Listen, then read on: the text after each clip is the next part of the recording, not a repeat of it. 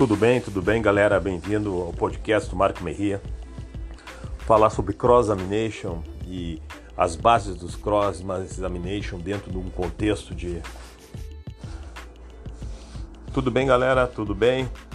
Vamos falar sobre cross-examination, suas funções, suas finalidades e seu sentido prático, que realmente às vezes a gente ajuda nesse contexto em que as audiências são de fato instrumentos e elos ganhadores de litígios. Sou Marco Merria, sou advogado criminalista, tenho quase 35 anos de profissão, tenho mais de 1.500 júris, tenho quatro livros publicados, duas jurisprudência formatada, sou um advogado militante, amo o direito e pessoalmente a atuação na área da advocacia.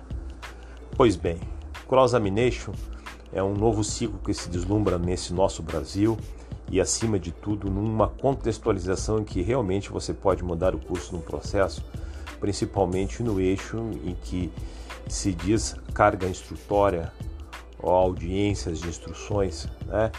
É, é um ciclo muito importante no sistema processual que determina onde vai ser a colheita de provas e não só a colheita de provas, mas onde vai figurar a, a, as figuras do cross examination de forma direta, de forma indireta, exame cruzado, exame não cruzado, é, onde realmente as partes, tanto juiz, promotor e advogados, têm que tirar ali o seu sustento para a vitória processual. Exame direto é aquele que você faz diretamente para aquela pessoa que está sendo sabatinada. Exame cruzado é aquele que você pega a deixa, o segundo tempo do promotor ou vice-versa, do promotor para o advogado. São eixos necessários nesse curso cross-examination? São, são necessários são coisas pontuais. Logo mais você vai ver que tem o Open Examination, Cross Examination Long, tem o Flash, Flash Examination, tem outros tantos recursos do Cross que é uma coisa incrível. Porém, todos eles se sedimentam em cima de um fator que é muito importante. Wigmore. Wigmore, na verdade, foi um grande processualista dos idos de 1800, perando 1900, que determinou eh, que certas regras deveriam ser pautadas dentro do exame, dentro do, da colheita de prova por incrível que pareça, o cross-examination não é, não é determinado pelos Estados Unidos, não, galera. O cross-examination vem da Alemanha. Mas o cross-examination que eu falo é o mundo de Wigmore, é o mundo das evidências. Wigmore sustenta que o conjunto provatório existe certas coisas que se transformam em pontos que são indiscutíveis, né? Vamos imaginar que o crime tenha acontecido ao lado de uma casa e o crime aconteceu dentro de uma cabana. É inevitável que a cabana é o eixo da onde aconteceu o, cenário do crime. Então a cabana é uma coisa evidente. Eu estou dando esse exemplo muito cru e muito. Eu chego a pensar que é até muito rude, mas o que ocorre no mundo de hoje é que as pessoas não conseguem determinar o campo das evidências que são claras. É, no momento que existe um crime de delito capital, você tem que saber certas coisas que são evidentes ao curso do processo. A primeira entre as mais, as mais claras são o exame de corpo de delito, na qual realmente é, a pessoa tem que ler e compreender a dinâmica do, do fato e o que de fato aconteceu. Se você estudar exame de corpo de delito, você vai ter uma noção clara e, e, e não digo só clara, mas vai ter uma visão extremamente profunda de que aquilo é inconteste, né? Que aquela matéria ela é evidente por si só e é uma prova de direito é, direito fático incrível. Então, o campo das evidências ele estipula que você tem que buscar certas, certos pontos que não são descobertos ao longo do processo, mas que se transformam em eixos de principal escada para a solução de todo litígio. Observe que uma vez se descobrindo uma prova capital, uma pessoa que viu o fato em loco, ela se torna tão evidente o seu testemunho que juízes juiz, promotor e defesa vão ter que convergir. Esse, esse, na verdade, é o grande mote da estrutura, né? Esse, na verdade, é, é a grande colocação que se faz hoje isso. No Brasil, de uma regra geral, não se trabalha no campo das evidências, se trabalha de forma direta no campo de, dos indícios. Porém, as únicas pessoas que trabalham no campo das evidências, por incrível que pareça, são aqueles que vêm a fazer as denúncias, geralmente os procuradores, os promotores públicos que utilizam das evidências acusatórias para criar o caderno de apontamento acusativo. Isso, isso, na verdade, é uma estratégia muito bem colocada, porque os advogados não trabalham com essa estratégia. Ao contrário, os advogados eles trabalham com o campo de uma prova ampla. Né? Até hoje, até hoje no Brasil, você vai ver E o conjunto probatório não é dado pelas evidências, coisa que nos Estados Unidos já está desde o século passado, né? Mas o mais interessante no campo da, do cross-examination e que se relaciona às evidências é que nós não conseguimos, de fato, buscar através de questionamento coisas que possam transformar evidentes. Toda testemunha, de uma certa forma, existe no seu cérebro conectivo é, uma relação direta com o processo porque ela tem um conhecimento a mais que nós mesmos, advogados ou, nós mesmos, é, conhecedores do processo, não temos. Toda testemunha tem uma evidência clara. Toda testemunha tem evidência clara. E essa testemunha de evidência clara ela tem que ser confortada, galera. Observe, ela tem que ser confortada com o processo.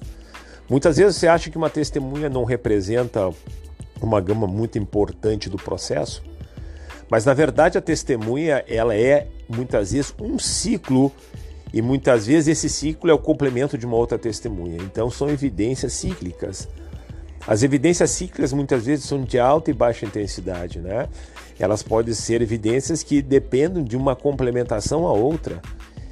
E uma outra completando a que falta, como se fosse um grande jogo de quebra-cabeça, você vai ver que o panorama é feito justamente com pequenas evidências de um corpo de várias testemunhas. Ora, que coisa incrível nós conversarmos um cross-examination com o mundo das evidências quando um paralelo sua num somatório de conjunto de evidências que são provas que vão realmente mudar o curso do processo. Observe, você colhendo uma, um processo de autoevidência, você soluciona um processo para suas inferências.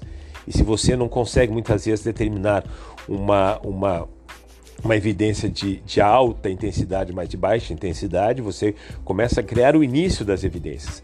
Olha, para que se busca as evidências e para que é importante as evidências? Por uma razão muito simples, galera, e aí que está a importância. As evidências, elas são eixos fundamentais das inferências. As inferências são o quê? Aquelas perguntas que você faz e que você bota um tempero a mais para que ela conjugue as suas teses de questionamentos. Ora, ora, dizer que uh, as, as perguntas são, um, são mananciais de eloquência, de pequena eloquência para o seu sucesso, eu concordo que sim. Observe bem, vou repetir. Os questionamentos são pequenas bases de eloquências para que você atinja o seu sucesso na sua demanda de questionamento. Isso, isso, esse sistema muitas vezes amados pelos gregos peleicótico, ele não é usado no Brasil, pouco pouco estudado, né? Nós temos uma visão muito lusitana e até muito muito baixa de conhecimento. Os norte-americanos já utilizam muito tempo o conjunto de, de, de questionamentos para que chegue diretamente no conjunto das inferências. Ora, isso é possível? É possível. É, é possível criar o um mundo das evidências? É possível. Aliás, se você manter um processo dentro do mundo das evidências, você vai perceber que as evidências é que vão construir a própria curiosidade daquele que julga e daquele que vai acusar.